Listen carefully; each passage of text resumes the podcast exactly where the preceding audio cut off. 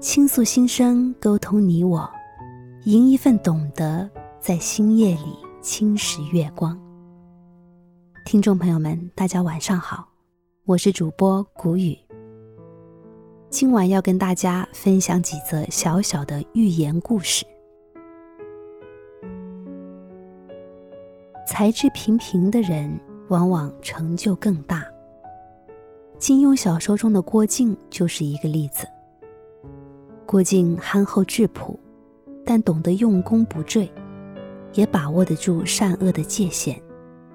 有这两条，就有了后来的郭大侠。像杨过这样飞扬跳脱、聪明外溢的，如果不是受尽挫折、性情大变，估计最终一定是泯然众人矣。上帝从不为难头脑简单的人。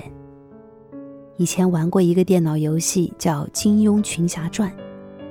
游戏的情节是一个金庸迷突然掉进了虚拟的世界，他必须亲自经历江湖凶险，最后才能回到现实世界。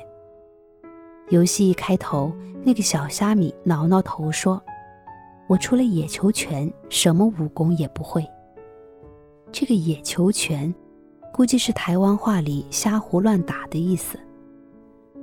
游戏中有意思的设计是，如果你选择这个野球拳练得最辛苦，而且攻击力很久也没办法提高，但到了最高的第十级，这个野球拳的威力会超过九阳真经和降龙十八掌。这个小小的富有哲学意味的设计，让我对这个小游戏一直念念不忘。在现实世界的学术圈中。我所看到的也都是这样，聪明者未必最后胜出，知道坚持的才是最后的赢家。聪明人往往浅尝辄止，而且对聪明的人来说，诱惑也常常更多。他们在起跑的时候会把别人都甩在后面，但却经常是最早退出比赛的人。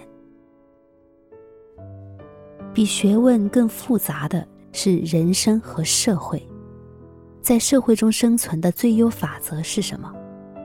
我相信这些法则仍然是那些最古老、最简单的道理，比如诚实、勤劳、宽恕、合作。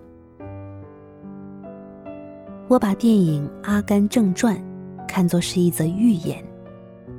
阿甘的智商只有七十五，几乎属于傻子。他最喜欢说的话就是“我妈妈说”。阿甘的妈妈告诉他，遇到危险的时候就要跑，跑得越快越好。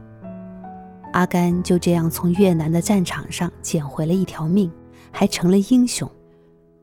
从常人所理解的成功角度来看，阿甘是成功的。他有钱，受人尊敬，生活经历丰富多彩。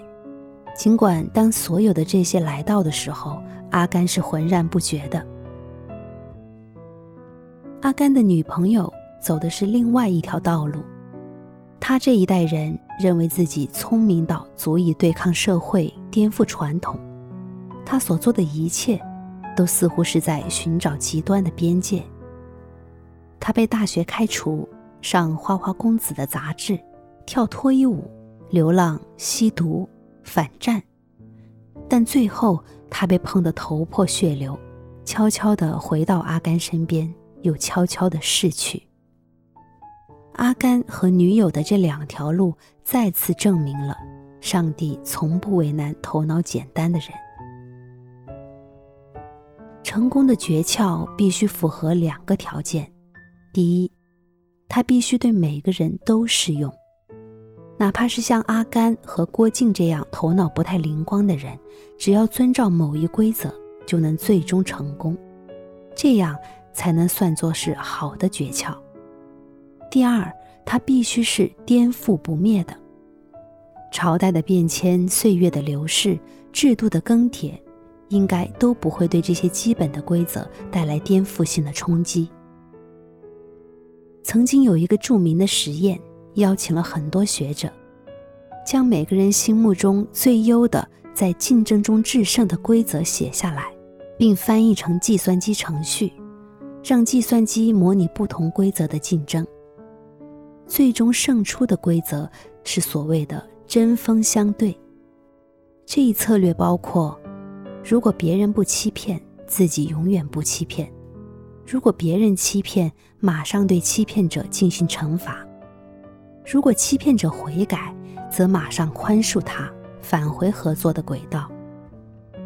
这一策略之所以成功，一来是因为它是善良的。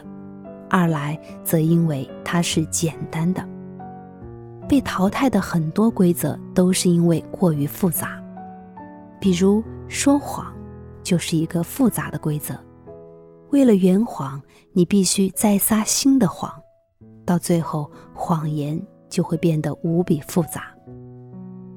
有人说，年轻人成功的秘诀在于勤奋和诚实。很多自以为聪明的年轻人会瞪着狐疑的大眼睛。如果成功的秘诀这样容易，那不是人人都能成功吗？因此，他们断定，成功的秘诀一定是一些更加诡秘的东西，比如厚黑学。可具有讽刺意义的是，走这条路的人还非常非常之多。这就是为什么成功的人会非常非常之少。阿甘的妈妈说的最精彩的一句话就是：“只有做傻事的，才是傻人。”星光璀璨，深夜将至，今晚的分享就到这里，我们明天同一时间再见，晚安。